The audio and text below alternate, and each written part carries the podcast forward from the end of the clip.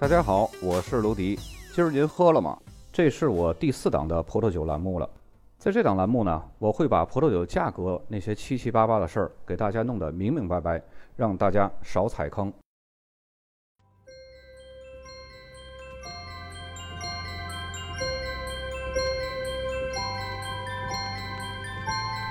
这期节目加上未来的两期节目，咱们所要讲的内容呢，都是围绕金秋这个产区来说的。因为金秋的内容实在是太多了，那天我粗略统计一下，光金秋我给大家找到的酒标就多达九十多个。你说一期节目怎么可能完得成呢？而且还有这么多的文字性的节目要阐述给大家，所以这期节目呢，咱们就来说说金秋其中三个：叶圣乔治、玛莎内，还有莫雷圣丹尼。从上一期夏布利那期节目呢，我就开始给大家放置了一些产区的地图。从这期节目开始呢，以后每期节目都会有一个产区地图，以至于细分的产区地图会放在哪儿呢？不放在 PPT 里边。你看完节目以后，往下滑那个手机，在那个文稿里边，我会把一个大图会放在文稿里边。这期呢，等于就是放三个产区地图。咱们闲话少叙，进入正题。勃艮第的核心产区呢，就是金秋了。这听起来就非常的贵气，是吧？金秋呢，分为南北两个部分，北部分呢为叶秋，南部分是伯恩秋。如果说叶秋是上帝最厚爱的一块土地，其实这个一点都不为过的。勃艮第总共三十三个特级园里边，一共有二十五个红葡萄酒的特级园，其中有二十四个就落在了金秋。因此呢，叶秋也就成为了全勃艮第最引以为豪，也是最土豪的这么一个产区。首先声明一点啊，叶秋的酒没有预算。所谓的没有预算呢，就是因为同样的等级，会因为酒庄的不同，或者是市场的供需关系的不同，而相差多至十几倍。所以呢，我们在这里呢，只说所以然，不论好与坏。叶秋的地形呢，蜿蜒二十多公里，最北的地段呢是地龙，最南的地段叫高龙，最宽的地方不过两百米，是一个非常狭长的这种地形地貌。北部地区呢，平均海拔是两百七到三百平米；南部地区呢，平均海拔是两百三到两百六十米。坡地的顶部呢是非常陡峭的，越往下走呢，则越变得平缓和开阔。一般这儿的山坡呢都是朝南的方向，所以呢，阳光是十分的充足的。这里受大陆性的气候影响呢，夏季非常炎热，冬季非常干燥。土壤结构呢，都是中侏罗纪时期的石灰质土壤，排水能力是非常好的，所以呢，比较娇气的黑皮诺在这儿是最适合生存的。而且这个产区处在的这个坡地，曾经是远古时代的海床，因此呢，土壤富含钙质，同时也形成了不同的土壤的这种叠层的地貌。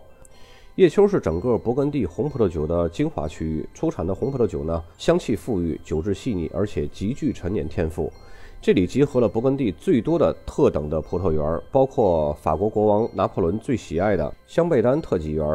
具体拿破仑怎么喜欢这香贝丹，有一些个知识帖和一些个八卦帖已经人云亦云的说了很多了。总之呢，也就是为了推崇这款酒，然后给他一个背书。在这儿呢，我就不再多的赘述了。再说一遍呢，等于就是把别人嚼过的甘蔗，我再嚼一遍，也说不出来个所以然来。依照勃艮第的分级呢，叶秋的葡萄园被分为了四个等级，最高的一个等级是特级葡萄园。在热弗雷香贝丹村呢，最顶级的特级园是香贝丹，接着呢就是一级葡萄园，可以标示为产区名加上一级园的那个标识，就是破棉库嘛，或者是破棉库加上葡萄园名，这两个都是可以的，都是合法的。第三个级别呢是村庄级的葡萄酒。一般都是冠上村庄的名字，也可以用比较小的字体呢标上特定葡萄酒的名字。最后一个等级呢，就是以地区命名的葡萄酒。这类葡萄酒只能标叶秋等比较大的范围的名字，质量呢也是相对于来说一般的。下面咱们就来细说一下叶秋的前三个子产区吧。这个顺序不是按照从南到北，也不是从北到南，这个是随机的啊。先来说一下叶圣乔治。叶圣乔治呢是勃艮第偏东的一个小镇，是叶丘里边最大的一个城镇。叶圣乔治的这个名字呢也是比较悠久的，在最早呢它是叫叶镇，它的全称那个时候是叫伯恩之下的叶镇。然后呢到了19世纪，勃艮第村庄冠名的这种浪潮啊变得越来越热闹的时候呢，这个叶镇呢也就改了名了。它这个是改名浪潮是有一个什么典故呢？就是。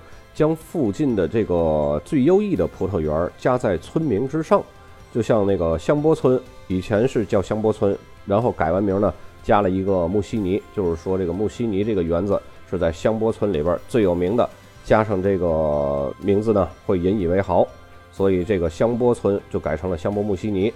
热弗雷村呢就变成了热弗雷香贝丹，所以呢这个叶镇也就加上了他们当地最有名的圣乔治这个葡萄园的名字，就叫叶圣乔治了。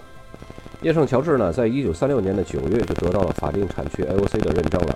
现在的葡萄园的面积是三百零六公顷，其中呢一级园是一百四十三公顷，其中的白葡萄酒的产量呢只有十六公顷，拥有一级园呢是四十一块，这也是拥有一级园最多的这么一个产区。叶圣乔治的葡萄园呢，被它这个镇子中心啊分成两块，北边这一块呢一直延伸到沃恩罗曼尼村。而南部的葡萄园呢，有一部分在叶圣乔治，另外一部分呢是位于普西茂村。叶圣乔治的地理位置呢是位于叶丘的最南端，再往南一点就进入了伯恩丘了。而伯恩丘呢是最适合种植霞多丽这种白葡萄品种的。正是由于叶圣乔治这处在这个地块的边缘交接的位置嘛，所以呢对当地的葡萄酒品质会有一定影响，这也就是导致它没有特级园的原因之一。接下来，照例呢，咱们要说一下叶圣乔治出品的葡萄酒的特点，还有它的风格。它的颜色呢是相对比较深的，很多年轻的葡萄酒多呈现出这种宝石红色带紫色边缘这种色彩。这里的酒的风格呢浓郁强劲，往往能表现出玫瑰和这种甘草的香气，还会伴随着有樱桃、草莓、醋栗这种香气。成熟之后呢，会表现出皮革、皮毛、松露，甚至还有一点野味的这种特点。而白葡萄酒呢，相对来说就比较紧致了。通常呢，使用橡木桶陈年，并且还会带有一些白花的香气。在品质上来说呢，叶圣乔治出品的这个葡萄酒的质量相对是比较稳定的。葡萄园之间的品质的差距并没有多大。在这个产区比较出名的葡萄园呢，有圣乔治、沃冈和凯叶。圣乔治就是这个村子冠名的这个葡萄园。这三个一级园都是位于叶圣乔治和这个普西茂村交界的地方。它的风格呢是比较强劲的，一般都是十到十五年才能退化出它们真正的品质和特点。接下来咱们来说一下玛莎内村，这是叶丘的最北部的产区，它被称为叶丘产区的金色大门，横跨玛莎丘、切诺维和库谢这三个地方。这个产区的气候呢是比较温和的，但是也带有一点大陆性的气候特征。这个产区不但酿造红葡萄酒、白葡萄酒，还酿造桃红葡萄酒。在整个勃艮第村镇级以上的级别产区中呢，只有玛莎内生产桃红葡萄酒。除此之外，其他地区酿造的桃红葡萄酒只能叫勃艮第 AOC，而不能上升到村庄级。玛莎内产区在金秋的这个大范围里边呢，是一个比较特殊的，和金秋的其他的产区使用的葡萄品种也是不太一样。黑皮诺呢是这儿主要酿造红葡萄酒的主要葡萄品种，这是没有问题。但是以前不是这样。为什么说以前不一样呢？因为它有一段发财史的渊源，后面咱们再说。再来说一下白葡萄品种，霞多丽和白皮诺是被用来酿造白葡萄酒的，有时候呢还会加入少量的灰皮诺、黑皮诺、灰皮诺以及百分之十的霞多丽和白皮诺，它就是用来酿造桃红葡萄酒的。而且玛莎内产区的酒并不带有典型的金秋产区的这种典型香气，红葡萄酒酒体是非常轻盈的，赋予新鲜的充沛的果香。白葡萄酒呢，带有柑橘、金合欢的这种香气，这和勃艮第另外一个子产区夏隆内丘的白葡萄酒呢，风格非常相似。但是夏隆内丘离着这个金丘还是有点距离的，所以说玛莎内的白葡萄酒呢，经常会被说为是隔壁老王家的孩子。刚才给大家挖了一个坑，接下来呢就给大家说一下玛莎内的这些个发财史。如果要是深入了解玛莎内，很多当地人呢会告诉你，玛莎内啊多年来就是被叶丘区遗忘的一个村镇，这不就是有点可惜了吗？但是大多数人都会说，因为他们自作自受。可以肯定是很长时间以来呢，玛莎内一直就是以桃红葡萄酒而不是红葡萄酒闻名于世的。特别是因为他们以前一直以来用佳美而不是用黑皮诺来酿造葡萄酒，因为佳美葡萄啊，在这个上一期我也说了，只能算是勃艮第地区的这么一个丫鬟，它算不上这个主子，所以呢，它酿出来的酒也就名不正言不顺。勃艮第的形象就是跟黑皮诺紧紧的联系在一块儿的，因此呢，这么一个大家族书香门第，突然间出来一个孩子，非得去干杂耍，这个肯定是不被大伙所接受的。但是玛莎内的酒农呢，它有自己的一套道理，因为黑皮诺是一种非常难以打理、非常令人琢磨不透的一种葡萄品种，而佳美呢，则是产量高、成熟早的这么一个葡萄品种，而且受年份影响也没有那么大。所以中世纪时期呢，很多的酿酒商希望推广佳美葡萄，但是修道士的这些个教士们呢，就联合当地的勃艮第公爵，强制实施的这种政策，种植佳美葡萄的酿酒商呢。有可能会被罚款，甚至呢，呃，得受到这种牢狱之灾。然后时间呢，就到了法国大革命了。在法国大革命之后呢，随着教堂的没落，马沙内的一些酿酒商呢，就开始重新种植佳美了。他们所酿造的便宜而且非常易饮的葡萄酒呢，在当地取得了很大的成功。马沙内呢，也就成为叶丘里边最富裕的一个村子了。虽然说这一短暂的举动令很多的酒商呢都富裕起来了，但是它完全的毁掉了玛莎内的形象，因为你别忘了，这个勃艮第它是跟黑皮诺紧紧的联系在一块儿的。然后呢，随着这种交通的便利，原本靠廉价葡萄酒致富的这个玛莎内的酒商呢，他们的蛋糕呢很快就被抢走了。铁路从全法国运来了优质价廉的这种葡萄酒，而玛莎内相对来说比较价廉的葡萄酒呢。就开始失去了市场，因为你拼价格，你就这么一小块地儿，你再拼你也拼不过波尔多。你总想着啊，我玛莎内可以没有下限，在这个勃艮第地区为所欲为，然后赚取短期的暴利。但是你别忘了，波尔多的酒商比玛莎内的酒商还要没有下限。然而这些固执的酿酒商呢，却依然相信玛莎内的名声可以让他们呢平安的度过困境。所以当一九二零年、三零年时代呢。建立产区制度时，叶丘的其他的村庄都签了字，而玛莎内却拒绝签字，于是呢就被远远地甩在后面了。玛莎内本地的酿酒商可以在酒标上标注勃艮第 AOC，但是不能使用更有声望、等级更高的一个村庄级产区这么一个标识，因为佳美葡萄不是勃艮第产区的法定葡萄品种。直到1987年呢，玛莎内才终于获得了村庄级 AOC 的认证。而且它也是唯一一个可以酿造红白桃红葡萄酒的村庄级 AOC，但是这儿呢没有更高一个等级的一级葡萄园，或者是再高一个等级的特级葡萄园。听过玛莎内的发家史，有没有感觉到就像我们国家从一开始改革开放手工业加工产业到科技含量更高端的这些个产业的转型的这种感觉呢？说白了，比价格永远有会比你更低廉的，光脚的永远不怕穿鞋的。而且，纵观葡萄酒市场呢，从今年全国的整体葡萄酒市场行情来看，买价格低廉的 VCE 欧盟餐酒的消费者是越来越少了。随着生活水平的前进，生活品质肯定会提升的。说完玛莎内呢，接下来说今天这期节目的最后一个村——莫雷圣丹尼。莫雷圣丹尼北边挨着的是热弗雷香贝丹，南边呢挨着的是香波尔穆西尼，它是给夹在中间的。因为相邻的这两大名村呢，莫雷圣丹尼一直都是存活在两个巨大的光环之下，但是它的品质呢却是十分优秀的。莫雷圣丹尼的葡萄种植的历史呢，最早可以追溯到公元十世纪。这里很多的葡萄园的名字都会带 close，就是 C L O S。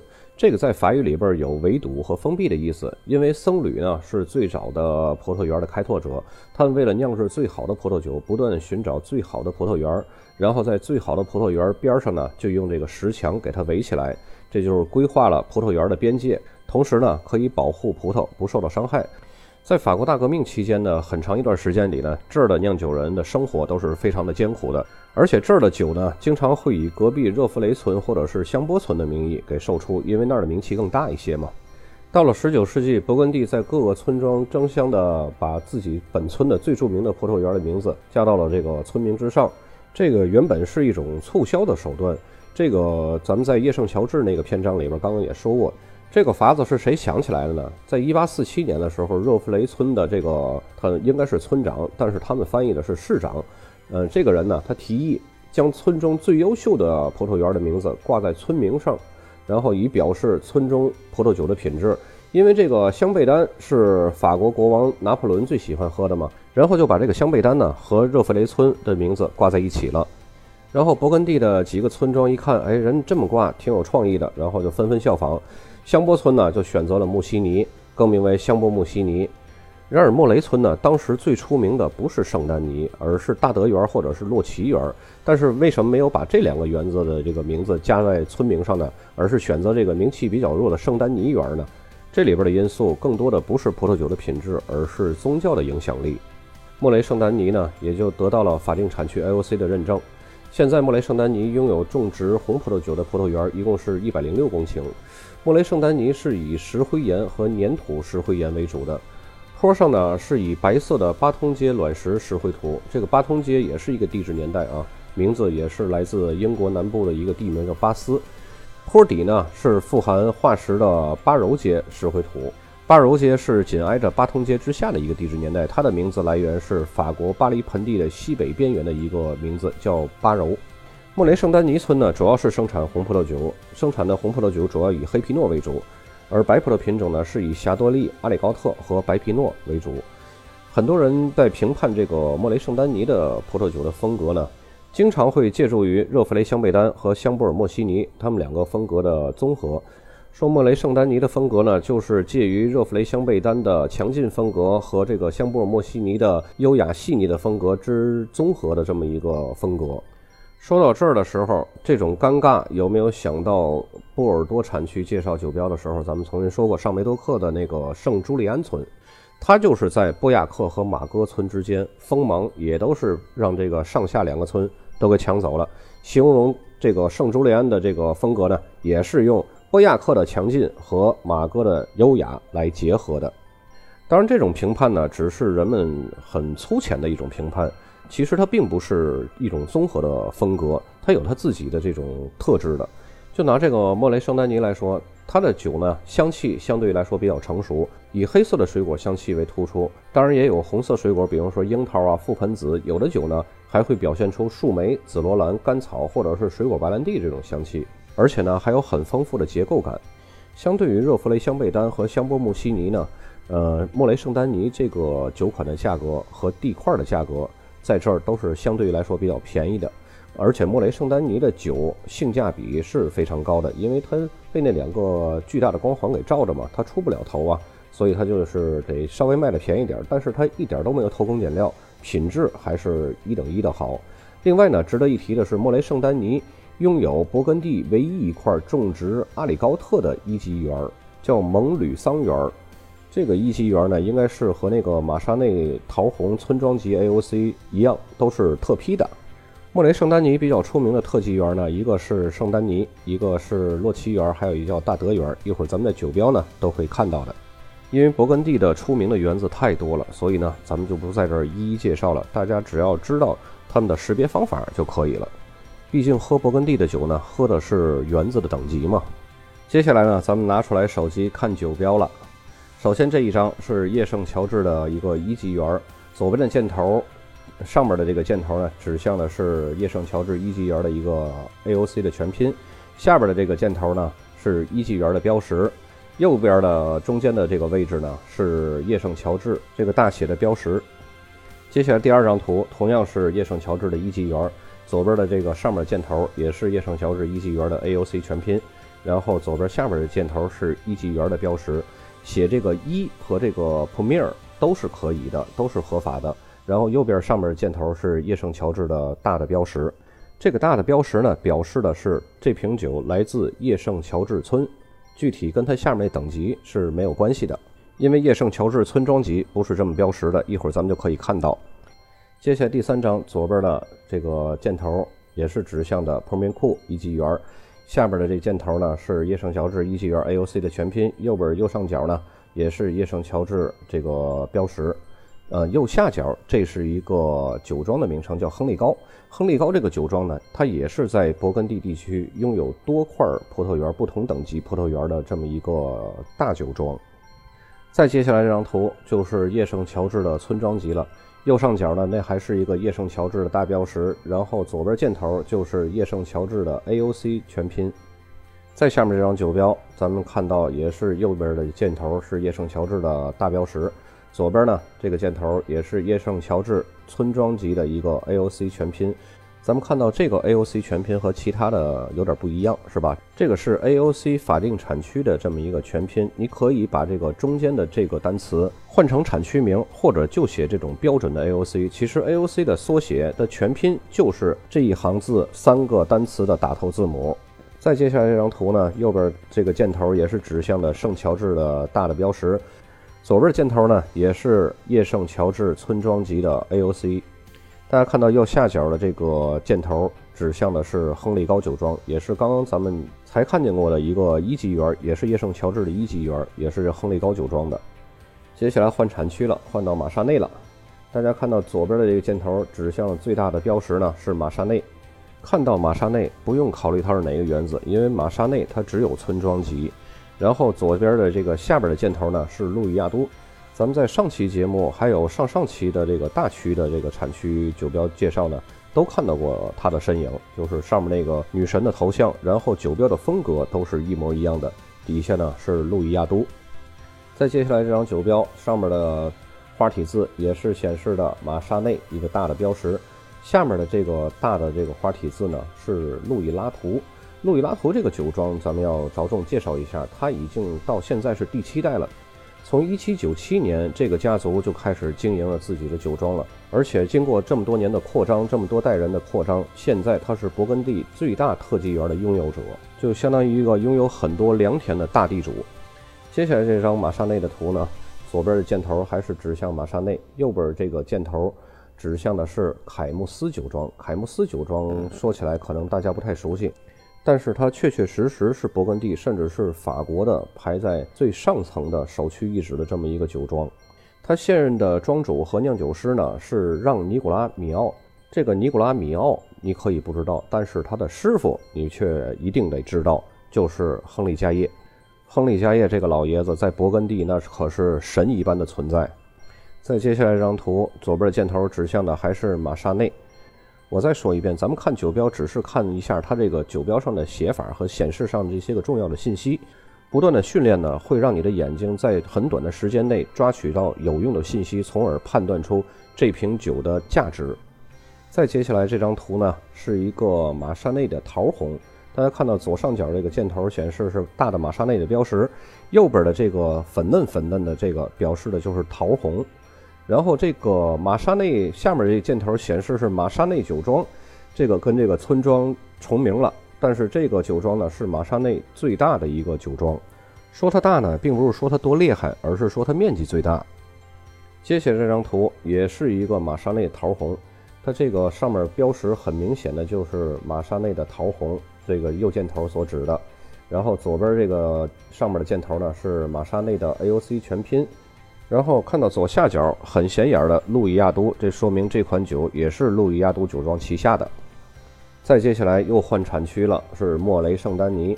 莫雷圣丹尼看到左上角这个是圣丹尼园儿，这个 close 刚才咱们也讲过，是用石块堆起来的围墙的意思，说明这个圣丹尼园儿它是有围墙的，它不是没有边界的，它是有下限的。然后右边的箭头显示的是特级园，这个颜色比较浅啊，就是钢库。然后左边中间的这个箭头呢，就是圣丹尼特级园的 AOC。不太熟悉勃艮第酒标的朋友呢，可能会有点误解，就是为什么圣丹尼特级园它会单独的出现在 AOC 的全品里面呢？它为什么不是用莫雷圣丹尼呢？因为特级园它这个园子的名字本身的就是一个 AOC 的法定等级，就好像办公室主任他再小，他也是一级政府。而且能用特级园的 AOC 全拼，那是多么荣耀的一件事儿啊！接下来这张图就是莫雷圣丹尼这个村子鼎鼎大名的洛奇园，右上角这个箭头所指的就是洛奇园。看它这个也是 C L O S Cross，这个说明它也是一个有墙的这么一个园子。左边的箭头指向的就是特级园 AOC。然后左下角的这个箭头所指向的是乐华酒庄。乐华酒庄，咱们在前几期的节目也看到过，这也是在不同的产区拥有等级不同的地块的一个很大的一个酒庄。再接下来的图又来这个女神像了，又是这个路易亚都。现在看着这个图都有点条件反射了，是吧？然后底下的这个箭头就不用管它了，路易亚都。然后右边这个箭头呢，也是指向的圣丹尼园儿。这个本身这个圣丹尼园儿。再强调一遍，它就是一级政府，它就是一个独立的 AOC。然后左边上面的箭头呢，再次给它强调一下，我是一个特级园。接下来这张图就是莫雷圣丹尼的一级员了。看右边的这个箭头指向的是一级员，然后左边箭头呢是一级员的 AOC，大家仔细看一下它这个 AOC 里边写法是 Appellation 莫雷圣丹尼 p o r m i n cool，control Lee。那么这上下两种写法有什么区别呢？这两种都是合法的。刚刚我们已经说过，它可以用这个一级园加上园子的名字，也可以用村名加上破棉裤来表示。接下来这张图也是一个一级园，看左左边的这个箭头也是指的一级园加上那个园子的名字，右边的全拼呢也是村名加上破棉裤来表示的。再接下来这张图，大家看到也是一样的，这个一级园加上这个园子的名字，然后底下的就是一个很简单的 Appellation Control Lee。当然，这 Appellation Control Lee 中间你加不加那些个东西都是可以的。接下来的酒标呢，就是莫雷圣丹尼的村庄级了。右边的箭头指向的是这个大的一个莫雷圣丹尼的一个标识，左边的这个箭头是莫雷圣丹尼的 AOC 全拼。接下来这张图也是上面的箭头指向莫雷圣丹尼，下面是一个 AOC 的村庄级的全拼。这期节目呢，时间是比较长的。我再说一下，刚刚给大家展示的那个 PPT 里边的那几个地图，那不是给大家放大看的。